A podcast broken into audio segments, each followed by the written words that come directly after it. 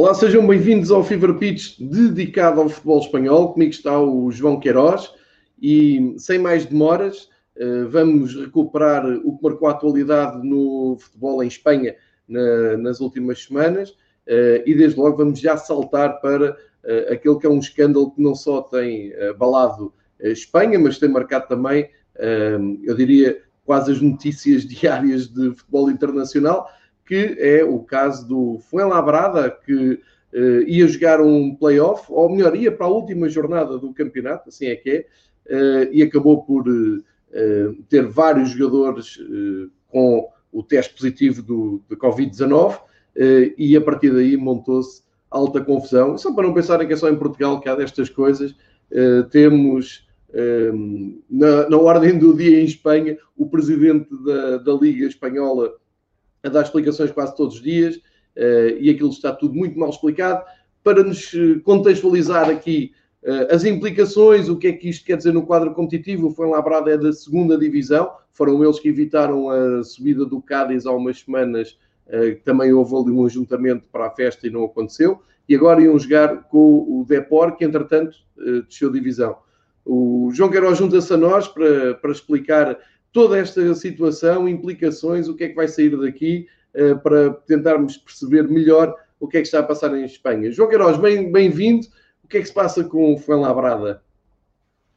Viva, João. Uh, bem, contextualizando, como tu salientaste, e, e para quem não, não está uh, tão, tão dentro do assunto, uh, o que se passa é que, uh, portanto, o, a segunda Liga Espanhola é realizada em 42 jornadas.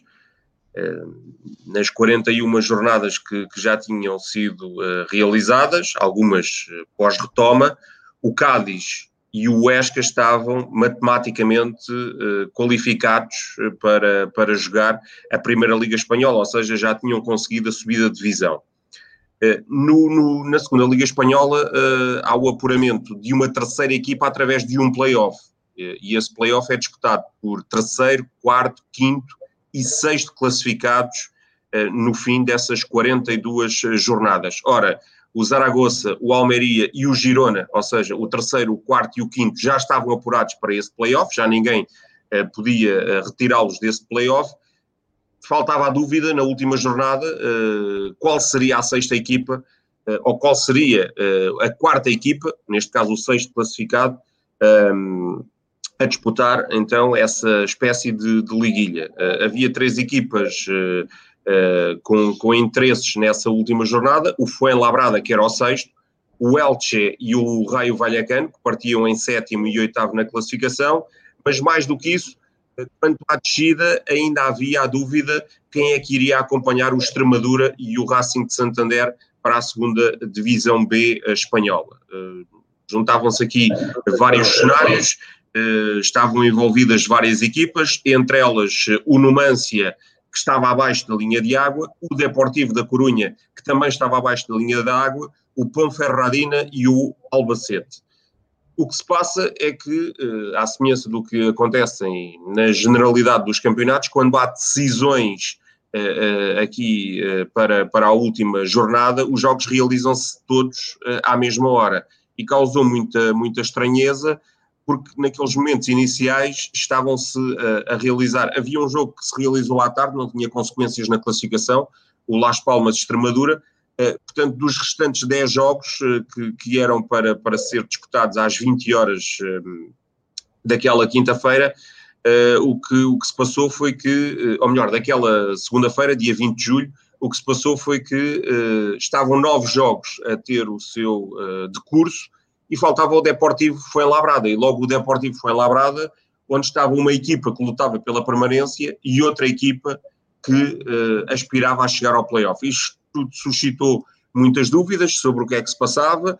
Uh, surgiram uh, primeiro as indicações de que o jogo tinha sido adiado, veio-se a conhecer minutos mais tarde a situação do Fuenlabrada. E a situação do Fuenlabrada é a seguinte: o Fuenlabrada, uma equipa dos arredores de Madrid, deslocou-se para, para a Corunha e já na Corunha, ao realizar os testes ao Covid-19, que são necessários em, em todas as, as ligas eh, eh, espalhadas por essa Europa fora, eh, principalmente nestes, nestes países com, com maior destaque e com maior publicidade, foram testados seis jogadores do, do Fuenlabrada e mais um elemento do staff do Fuenlabrada, uh, o que pressupõe que, o, ou pressuposto que o jogo não se pudesse realizar. O jogo foi, foi adiado, numa primeira circunstância, pensou-se que o jogo pudesse ser realizado no final deste mês de, de julho, o, o, problema é que, com os jogos todos a decorrerem à mesma hora e com o pressuposto dos jogos com implicações diretas uns com os outros terem que ser disputados à mesma hora, no final da jornada lançou-se uma autêntica uh, barafunda. O Elche venceu, o Raio Vallecano também venceu, ou seja, ultrapassaram o Fuenlabrada. No fundo da classificação, o Albacete foi ganhar a Cádiz, o Cádiz já não tinha uh, qualquer interesse na, na classificação, uh, acabou por perder com o Albacete o Ponferradina também garantiu matematicamente a sua sobrevivência e acabou por descer a equipa do, do Deportivo de La Corunha, que eh, mesmo com esse jogo em atraso, de nada lhe serviria uma vitória frente ao Fuenlabrada. Eh, o que se passou nesses dias a fio foi um caso no Fuenlabrada de, de consequências inimagináveis, está quase toda a gente infectada eh, com, com o Covid, eh, portanto, há neste momento praticamente três dezenas de infectados com, com o Covid. E considerou-se que não havia uh, condições uh, para que o jogo fosse uh, realizado. Ora, o campeonato fica aqui um bocadinho, lá está, coxo, não é? Porque se disputam todas as partidas menos uma o presidente da, da Liga Espanhola, o Javier Tebas, conseguiu surpreender-nos no último uh, domingo, portanto, há dois dias atrás. Uh, ele veio a público dizer a responsabilidade é minha, vocês viajaram para a Corunha porque eu uh, sugeri que vocês viajassem para a Corunha, mas agora está tudo bem, portanto, vocês ficam mais um ano na segunda divisão, nós não nos vamos esquecer, vamos ficar-vos a dever uma, na próxima oportunidade Vamos Vossa compensar. dizia isso, pois, isto, parece aqui, uh, isto parece aqui assim um caso um bocadinho à, à marroquina, não é? Uh, o Elche vai disputar o playoff e, e, pronto, e fica tudo bem, o Depor vai para a segunda divisão. Só que agora está, está tudo embrulhado, obviamente, porque claro. o, o Raio Vallecano já vai dizer que, que, tem que disputar uma espécie de uh, pré-playoff para apurar se são eles ou se é o Elche quem vai jogar com o Zaragoza. Eh, até porque a outra, a outra eliminatória está definida, é o Almeria-Girona. Uh, eh, o, o Depor não se conforma, independentemente já de não lhe ser matematicamente possível uh, ultrapassar as equipas que estão à sua frente, diz que ou, ou, o campeonato é impugnado ou então a última jornada tem que ser repetida na íntegra. Uh, lá está, está a defender os seus interesses para ainda ter algumas possibilidades de, de, de, de permanecer na, na, segunda liga. Eh, e pronto, está aqui eh, uma bela, uma bela embrulhada, entretanto, eh, muitas queixas a avolumarem-se, quer sobre a Liga, quer sobre a Real Federação Espanhola de, de Futebol. o, o Fuenlabrada, no meio de, de tudo isto, também vai, vai marcando a sua posição, mas neste momento também não está em grandes condições de, de poder reivindicar qualquer coisa porque tem uma série de infectados e, e, não tem jogadores para, para disputar o que quer que seja. Uh, agora, o que é um facto é que uh, vamos ver o que, é que, o que é que sucederá nos próximos, nos próximos dias. Isto vai ter que ser decidido muito rapidamente. Aguarda-se que, que, os jogos sejam agendados, o Zaragoza Elche e o Almeria Girona, porque tudo tem que ficar decidido até o dia 15 de agosto. Esta é outra, situação que, está aqui uh, metida pelo meio, sendo que convém salientar que os jogos são disputados a duas mãos, portanto teremos seis jogos ao todo, ora seis jogos ao todo, encontrar aqui neste espaço de 15 dias calendário para, para disputar esses seis jogos, sendo que uh, duas equipas, uh, evidentemente os finalistas, vão ter que participar em quatro desses jogos, vai ser extraordinariamente complicado. Pois é, é exatamente isso que tu dizes. Só recordar que uh, o Saragossa, como tu dizes, espera então o adversário. A outra, um, o outro playoff uh, está perfeitamente definido. É o Girona com o Almeria. Estão à espera apenas e só de luz verde para, para jogar, como tu dizes, já, já tem uma data pelo menos provisória para, para arrancar. e depois dizer que dos vencedores destas duas eliminatórias jogam uma final para saber quem é que sobe à primeira. Isto leva-me já para um outro tema, é que já olhámos então um, para este, este problema, mais um despertado pelo Covid-19, uh, mas entretanto temos ali uma eliminatória entre Girona e Almeria, um playoff a duas mãos, como tu explicaste, primeiro uh, ser jogado em Girona, na segunda mão em Almeria, e o Almeria, de uma forma surpreendente, foi buscar o treinador do Marítimo, o, o José Gomes. Ehm, isto surpreendeu o Marítimo, surpreendeu a imprensa portuguesa e surpreendeu a imprensa espanhola. Eh, eu vejo isto de uma maneira muito simples. Se, se, por acaso isto corre bem ao Mário Silva, que era o treinador do Almeria, um, o Almeria depois ia ter um problema se subisse divisão, porque o Mário Silva não pode, não tem o curso suficiente. Lá está a tal uh, polémica do, dos cursos da, da UEFA. O Mário Silva não tem o curso máximo para treinar na liga. E em Espanha não há essa possibilidade de teres lá o treinador e depois metes um adjunto com o nível 4 e a coisa passa. Está Nada feito. disso. Exatamente. Mas em Espanha não podes fazer isso. E portanto, se o Almeria subisse com o Mário Silva, teria que ir à procura de treinador. Parece que se antecipou. Uh, e só para se ver a diferença entre Portugal e Espanha, já se fala do Mário Silva uh, ir para o Rio Ave, salvo erro, uh, porque cá não tem problema nenhum se tens curso, não tens curso. E aqui ao lado, o Mário Silva acaba por abandonar um projeto um, que, já, que já tinha tido outro português pelo, pelo meio, para uh, provavelmente votar para Portugal. Como é que tu vês esta alteração do Almeria, a chegada do José Gomes a este playoff que pode dar acesso à, à primeira divisão espanhola? Pois, o, o, José Gomes cai aqui um bocadinho de, de paraquedas. Uh, isto, não sei, uh, é tudo muito confuso. Uh, é o terceiro treinador português do Almeria esta época, só esta época. É, com, com, o Pedro Emanuel. O Pedro Emanuel foi, foi destituído quando estava no segundo lugar, julgo eu, ali pela oitava, nona jornada. Entrou o Guti, uma velha lenda do, do Real Madrid. Uh, o Guti fez quase todo o percurso e nestas últimas jornadas entrou o Mário Silva o, o Mário Silva, uh, pronto, conseguiu uh, qualificar a equipa para, para, este, para este play-off. Agora, a dúvida fica se o play-off tivesse sido realizado nas datas corretas, ou seja, se se tivesse iniciado dia 23, o Campeonato Português ainda não tinha terminado. portanto, não seria o José Gomes, de certeza, a iniciar esse play-off. Ou será que o José Gomes só iria orientar a equipa se o Almeria se apurasse para a final. Bem, uh, tudo muito uh, confuso. O Marítimo fica sem, sem treinador. Uh, o José Gomes faz uma excelente reta final de, de, campeonato português.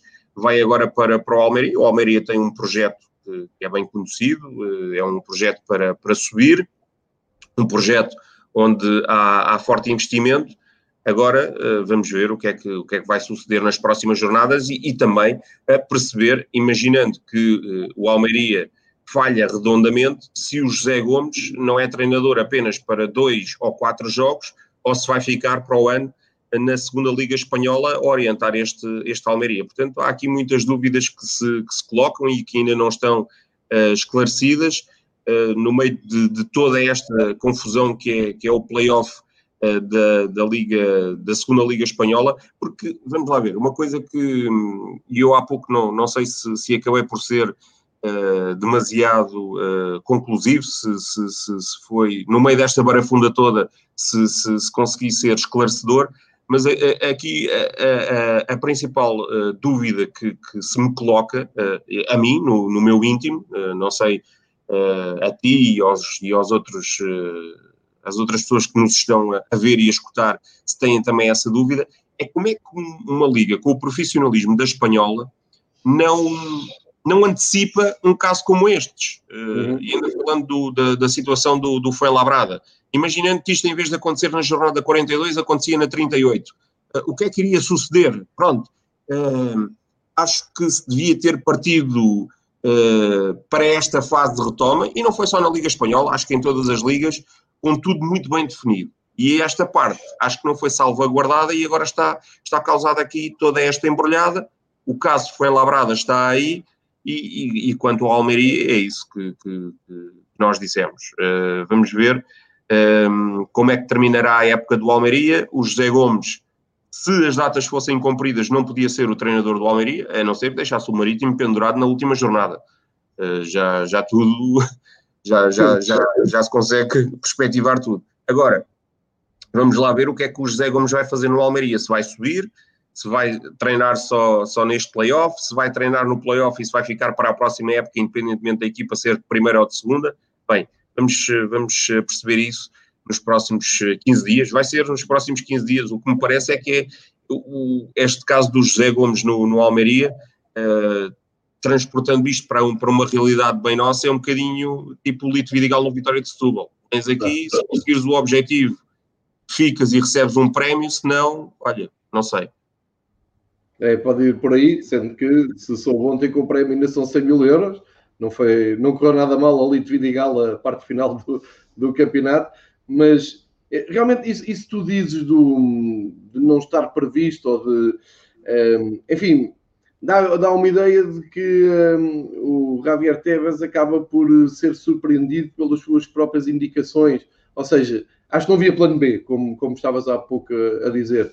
E e o facto de não haver plano B está a deixar mais espantado a La Liga do que propriamente os clubes, eh, porque não, não há saída. E é como tu disse, isto aparece eh, ou mais cedo ou então na, Liga, na, prim, na Primeira Liga, eh, era bastante dramático, mesmo porque só houve campeão muito perto do fim e houve a questão da, das subidas e da, da, do apuramento europeu. Ou seja, correu bem melhor em Portugal do que em Espanha. Nós estamos sempre a apontar o dedo a, a tudo o que se faz por cá, nesse sentido. Uh, tivemos aqui um, uns casos, um, guarda-redes do, do Bolonenses que esteve no, no, banco, mas depois teve que sair ao intervalo, enfim, mas felizmente nunca nada foi assim tão complicado. E aqui o caso em Espanha do Fuenlabrada é, é mesmo dramático, porque é como tu dizes mesmo, eles sentem-se injustiçados, eles querem jogar mesmo tem equipa, porque entretanto têm uh, a prioridade. Estão todos, estão todos uh, infectados, portanto não, não há mesmo essa possibilidade.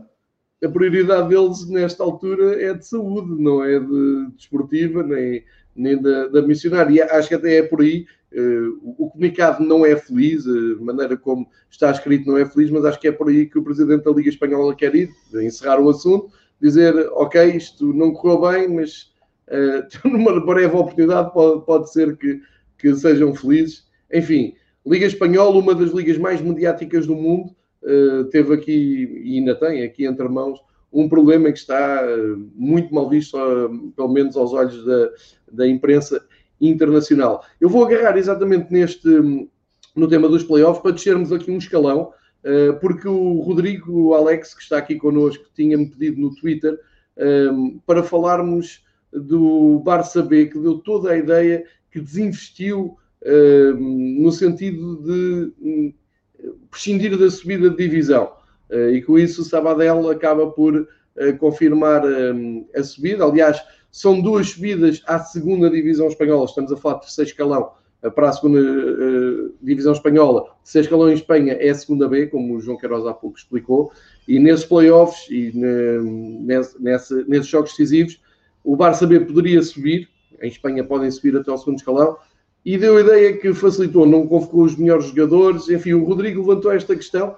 Uh, gostava de saber a, a, tua opinião sobre, sobre isso e também apontar, são dois nomes eh, importantes do futebol espanhol que regressam a, a, ao segundo escalão de, de Espanha. Sim, o, o Sabadell e o, e o Cartagena já estão, já estão apurados. Uh, Sabadell eh, é uma equipa histórica, já jogou a primeira divisão espanhola. O, o Barça B, uh, eu não, eu, no fundo, fica, fica um bocadinho a ideia, é, é, porque o investimento numa segunda liga, participar numa segunda liga, uh, acarreta muito mais custos do que uma segunda divisão uh, B. Não sei se, se o Barça quis evitar isso, se, se quer potenciar ou continuar a potenciar os seus jogadores numa, numa segunda divisão B.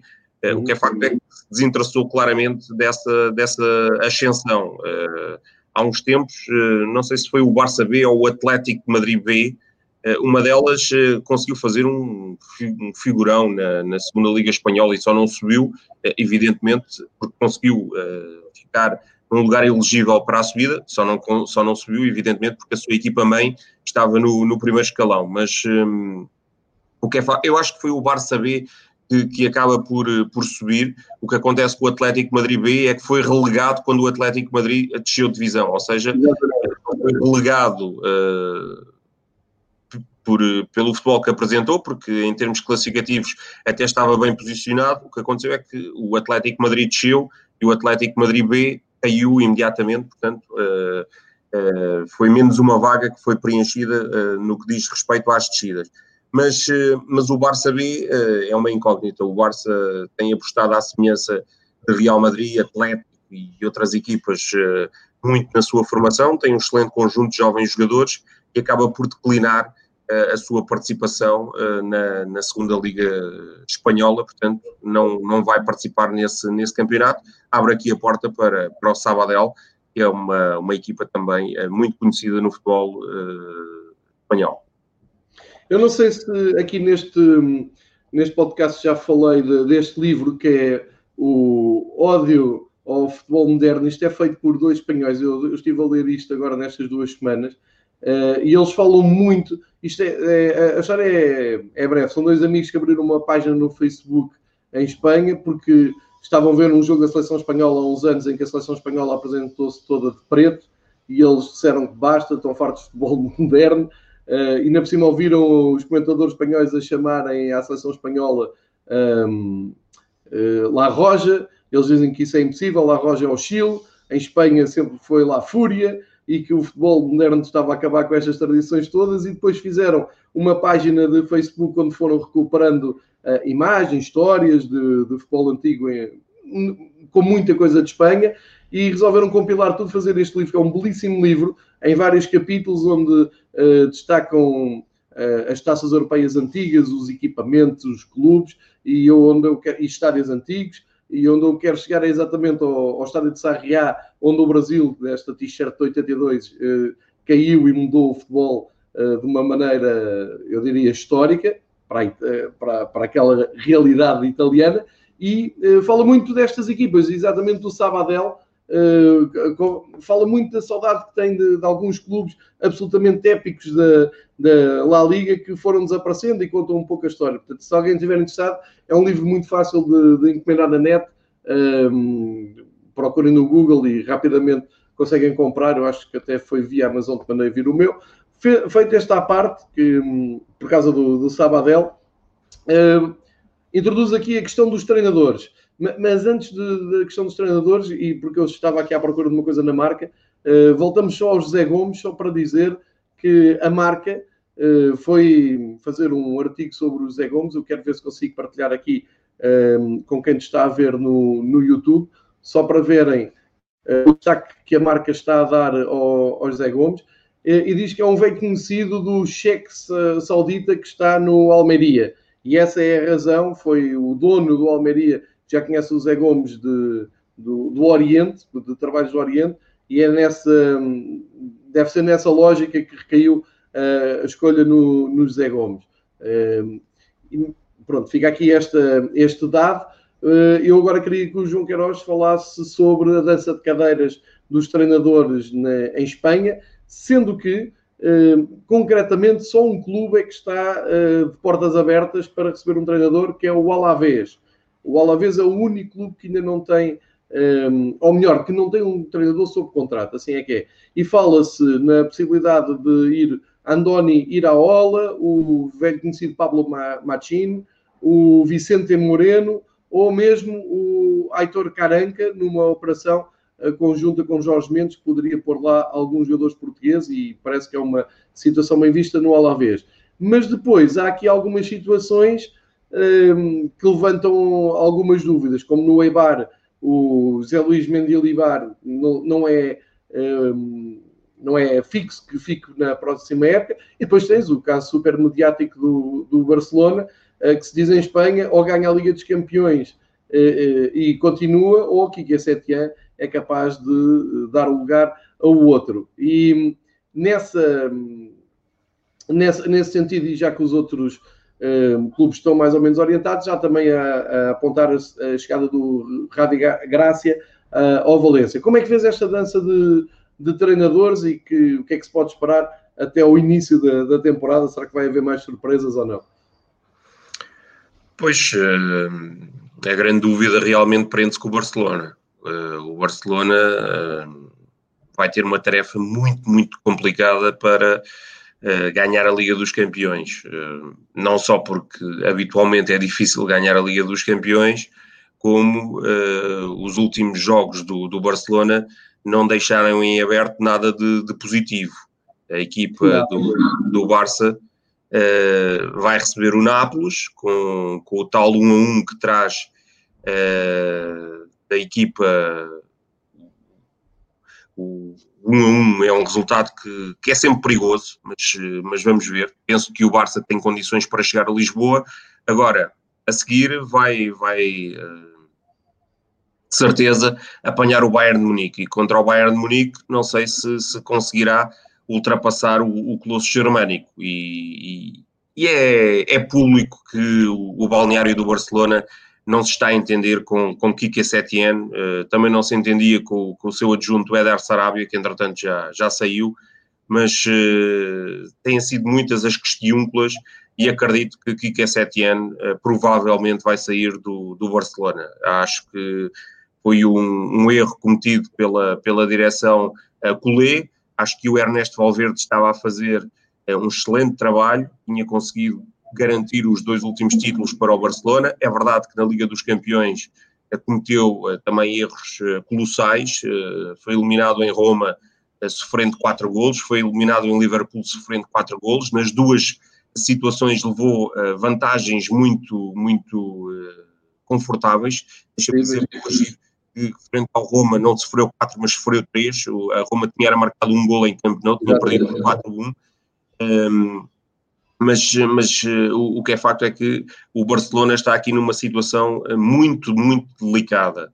Uh, delicada em várias vertentes. Delicada porque tem um plantel envelhecido, delicada porque Messi, apesar dos seus 30 e muitos anos, ainda é quem manda no, no balneário Colé, e compreende-se bem porquê, é, é, é, uma das grandes figuras do, do futebol mundial, ou se não, se não a principal.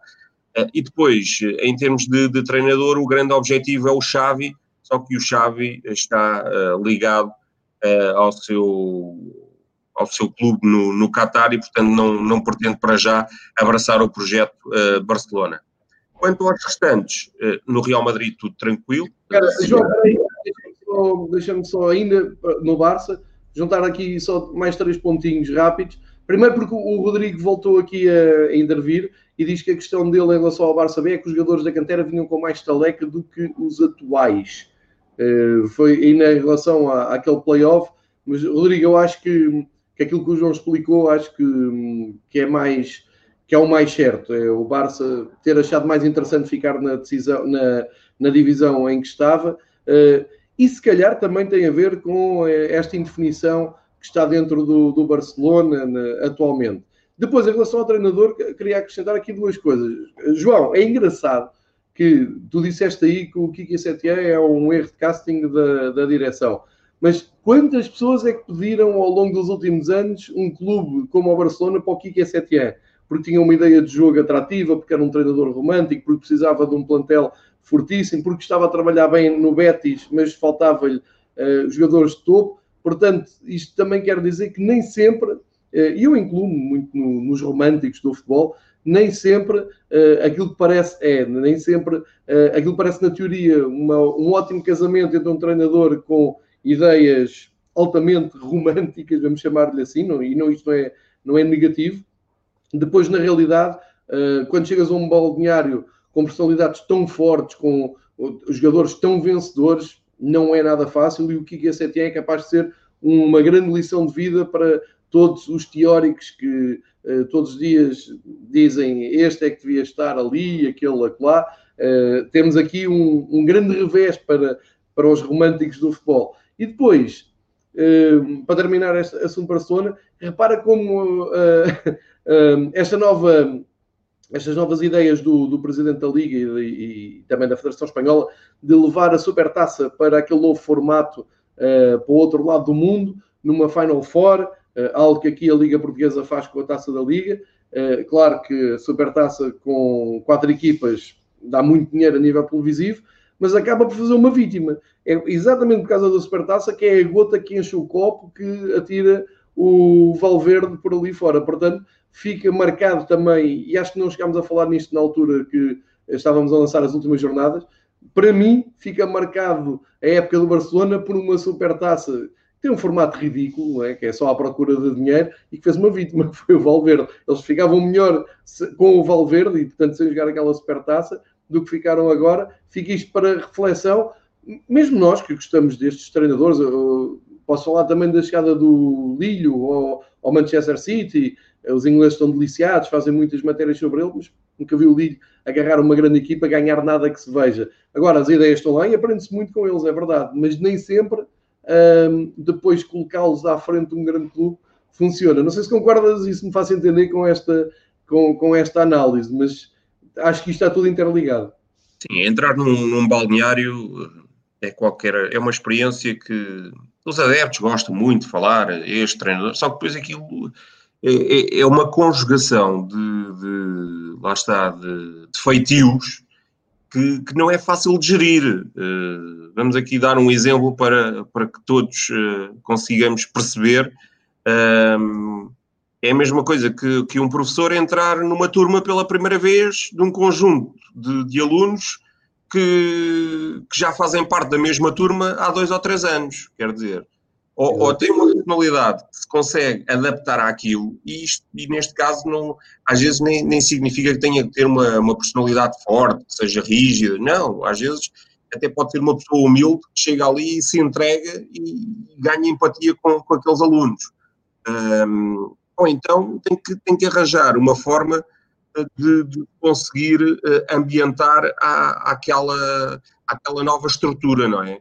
E, e eu parece-me que neste caso o Valverde, com, com a sua timidez, uh, foi, foi muito mais hábil a gerir uh, emoções do que, do que o Kike Setien, porque, vamos ver, o Kike Setien é um, é um treinador sexagenário, nunca tinha ganho nada, é verdade que tinha bons percursos, mas não tinha nada para apresentar aos jogadores do, do Barcelona. É verdade que, hum, se me perguntarem assim, e o Valverde, o que é que tinha para apresentar? Pois tinha uns campeonatos na Grécia, tinha boas carreiras uh, no, no Villarreal, no Atlético, e pouco mais. Mas, mas eh, cá está, serão, uh, por exemplo, feitios diferentes. Eu acredito que, por exemplo, o Zidane complementa um bocadinho tudo isto. Ou seja, tem, tem um feitio uh, moderador, consegue moderar muito bem todos aqueles egos no Real Madrid e consegue apresentar currículo. Chega lá e diz: Bem, meus amigos, eu fui campeão do mundo pela França, eu fui campeão da Europa pela França, eu ganhei não sei quantas Ligas dos Campeões, ah, que é que vocês ganharam? Pronto. E, e, e, isto aqui, às vezes, é estatuto para os jogadores. Os jogadores conseguem, no meio de tudo aquilo, uh, ceder perante um, um, um, treinador. Ora, o, o Kike Setien não tinha nada disso para, para apresentar e, portanto, uh, neste momento, ou, ou, ganha a Liga dos Campeões e as coisas estão muito difíceis, ou então. Uh, não sei, acho que o seu destino é a porta de saída e vai sair pela porta das traseiras de, de Campeonato. Portanto, tem pouca coisa para fazer o que é CTS. Só ganhar a Liga dos Campeões também não Isso. é nada especial. Mas é fácil. É só chegar lá e ganhar, não é? Olha, uma, uma opinião rápida sobre o Alavés. Tá? Achas que algum candidato uh, mais próximo, vês com o interesse esta aproximação do Jorge Mendes uh, a empurrar o, o, o Caranca para, para o Alavés ou, ou achas que está tudo muito indefinido? Pois acho que está tudo muito indefinido. Uh, Tem-se falado insistentemente também do Acier Garitano, poderá regressar. Uh, o Acier Garitano, que, que, saiu do, do Alavés, poderá regressar ao Leganés, mas uh, neste caso, para o Alavés, que sentiu muitas, muitas dificuldades em garantir a manutenção, acho que terá que haver ali mesmo uma revolução. E esse projeto do, do, do Aitor Caranca, se calhar até pode não ser despiciente, Vamos ver. Uh, para já é um, é um treinador uh, basco e isso é importante, entrar ali num, num clube basco, sabe? É, os clubes bascos têm sempre uma filosofia muito própria. este, este Alavés é da capital do País Basco, isso não é tão deficiente como, como isso. As pessoas às vezes pensam, falam em Bilbao, São Sebastião, mas o que é facto é que hum, a capital do País Basco é Vitória. O Alavés, no início do século, fez grandes campanhas, chegou inclusivamente a uma final da Taça UEFA com o Liverpool, perdeu por 5 essa final, para quem em, em Dortmund. Vão ao YouTube e recuperem essa final, que é absolutamente mítica e épica. Grande final, uh, grande Alavés e, portanto, uh, acredito que, que, o Alavés vá, vá certamente uh, arranjar o, o, timoneiro certo para, para guiar este, este clube àquilo que, que, pretende e acho que não será muito mais do que a manutenção para já. Acho que o Alavés não pode aspirar a muito mais. Olha, olhamos para o mercado de transferências. já houve algumas movimentações, muitos rumores, é evidente Entretanto, o, o, mercado, a janela está a abrir, já abriu em Inglaterra, penso que em Espanha também já está aberto. Já há aqui muitas, uh, muitas movimentações. Ontem soube-se do Rony Lopes, não é? Que, que o Sevilha uh, ou vai emprestar ou vai vender, ainda não percebi. O Rony Lopes percebi que está de saída, mas não sei se é vendido ou emprestado. Já, já entendeste? Para mim foi uma grande surpresa. Deixa-me que diga o Rony Lopes não se ter conseguido impor uh, no, no Sevilha. Teve muito Sim. poucas oportunidades. Pensava que era o clube certo para ele, uh, mais do que relançar a sua carreira, impor-se definitivamente. O facto é que passou completamente ao lado esta, esta temporada. Uh, foi, foi uma temporada que, que o Rony Lopes vai, vai ter certamente apagar. Não, não tem nada para, para apresentar. Exato. Uh, de qualquer maneira, volta ao, volta ao campeonato francês, não é? Sim, sim. Penso que. E, aliás, ele, ele no campeonato francês eh, foi onde conseguiu brilhar até hoje uh, de forma mais uh, consolidada. Acho que o Mónaco uh, abriu-lhe a possibilidade de, de, se apresentar a um bom nível. A Inglaterra não teve, não teve hipóteses de se impor e em Espanha também não. Portanto, parece-me que dentro das melhores ligas ele não, não tem a possibilidade de conseguir uh, brilhar nas duas que são consideradas uh, as melhores de todas, não é? Que é a inglesa e a espanhola. Portanto, baixa aqui um degrau para ver se depois conseguirá subir novamente. Exatamente, para ver se impõe Olha, a marca 2 fala em Cundé para o, para o Real Madrid. Não sei se vai acontecer ou não. O que é que achas destes rumores? O que é que achas que pode acontecer no mercado em Espanha? Que os jogadores é que achas que podem chegar para valorizar lá a Liga? uh, ou ainda é muito cedo, mesmo porque os principais clubes estão ainda envolvidos na Champions League. Uh, e tem havido até algumas movimentações surpreendentes com os clubes da Alemanha um, a mostrarem força e Inglaterra também. Uh, o Timo Werner, o, o, o, próprio Billingham, que o Jude Billingham que chega ao Dortmund. Enfim, não, não estou a ver grandes estrelas a chegarem em Espanha, mas isto ainda está no início, não é?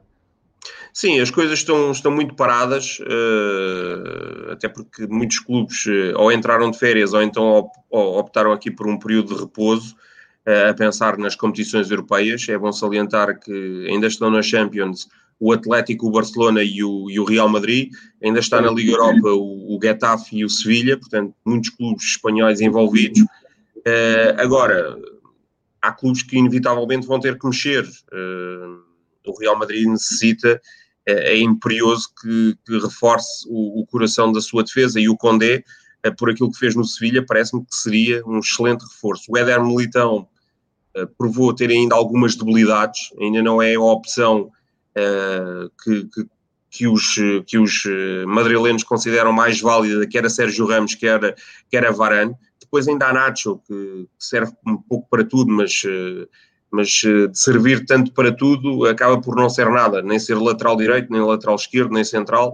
Portanto, o Condé eh, seria aqui uma, uma excelente hipótese, mas parece-me que depois também há aqui algum condicionamento financeiro por parte dos clubes. Estamos numa época de pandemia, houve aqui uh, reforço em termos de, de investimento estatal uh, do Estado espanhol que, que, que intervencionou alguns clubes e, portanto, uh, acho que há aqui algum rigor, até porque o Estado já ameaçou.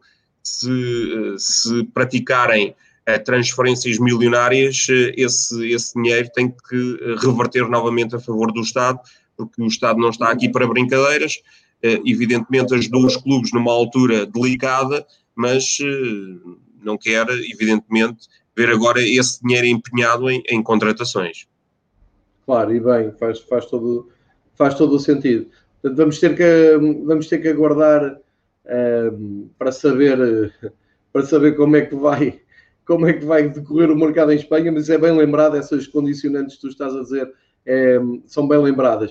Uh, eu agora desafiava-te, eu sigo muito o SofaScore para, para ver os resultados e eles avançaram com uh, um 11 da época. Eu vou tentar partilhar aqui esse mesmo 11 e te pedir, vai ficar aqui um pouco pequeno, mas eu vou dizer mesmo para quem não está no YouTube, vou dizer e vou pedir o teu comentário sobre este 11, uh, uma espécie de 4-2-3-1-2 e, uh, enfim, tem logo ali uma surpresa na, na baliza com o Aitor Fernandes do Levante a ser considerado o, o melhor guarda-redes, mas fica assim.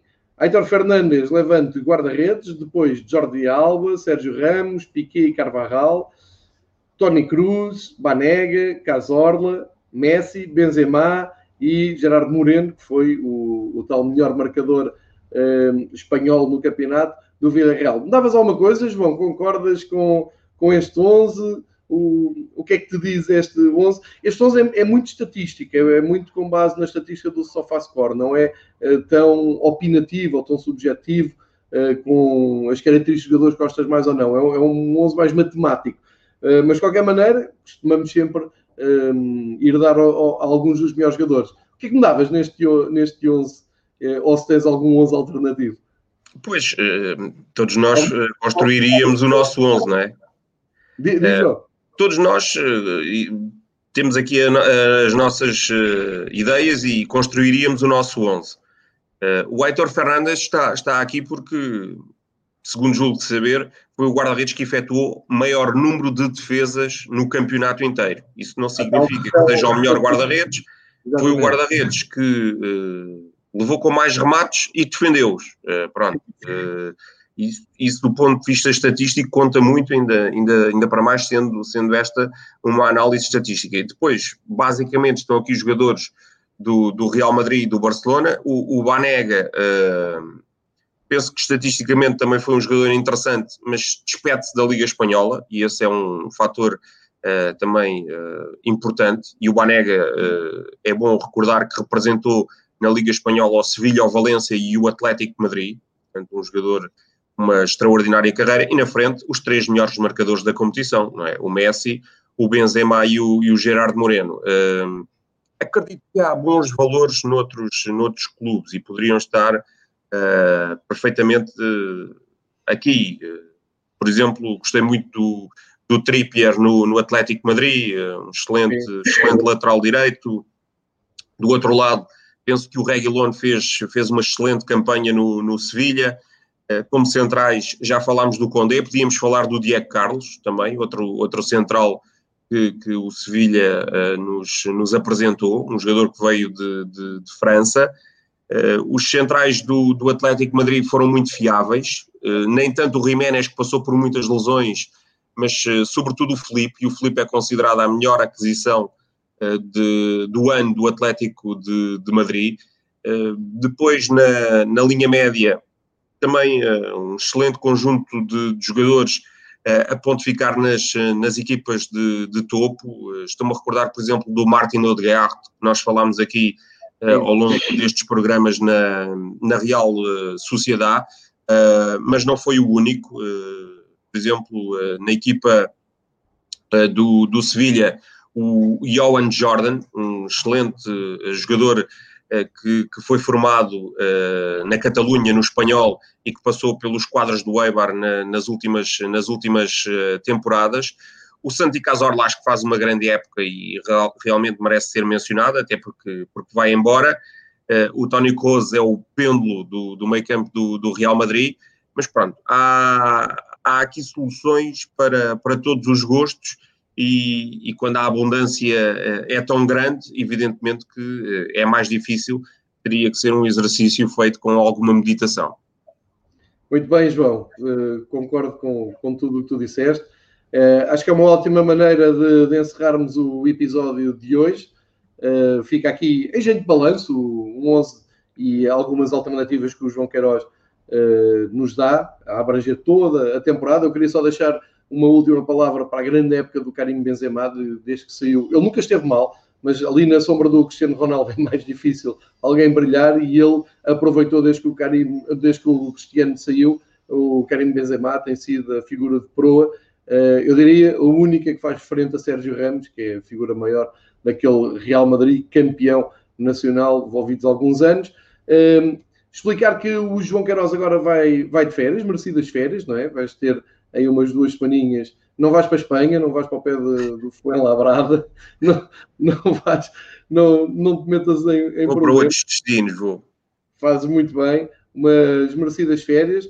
Uh, fica aqui o convite para voltarem também na terça-feira. Vamos ter uh, aqui outros temas. Vamos aproveitar também estas paragens dos campeonatos para irmos alternando aqui temas no Fever Pitch. Não vai faltar, garanto-vos, não vai faltar assunto sobre futebol. Aliás, vou desvendando que aqui na quinta-feira uh, se tudo correr bem, é, é bem capaz de haver uma dose tripla de episódios, desde logo o italiano à cabeça, que está sempre marcado, e depois duas surpresas que estamos a, a tentar preparar e que de certeza que vão, vão gostar. Ó oh, João, resta-me agradecer. Muito obrigado, João, por, por acompanhar-nos até ao fim da Liga Espanhola. Voltamos quando vieres de férias já para falar não só das cinco equipas na UEFA, mas também já do mercado de transferências e também da nova La Liga, que entretanto uh, se perspectiva para começar. Uh, e portanto, quando quiserem saber coisas de futebol espanhol, uh, fiquem atentos ao Twitter, aqui às notificações do YouTube, porque o João há de voltar. Portanto, resta-me dizer, João, obrigado e boas férias, João. Obrigado, João. Até à próxima. E nós vemos amanhã com futebol inglês com o David Soares.